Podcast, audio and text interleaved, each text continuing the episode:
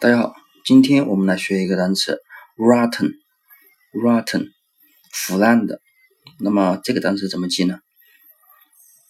因为这个前面的 r 在中文中没有对应的汉字，所以呢，这个单词的谐音比较麻烦。我们可以用两个字母来组合。啊，我们可以啊这样记，r 呢，我们记成日。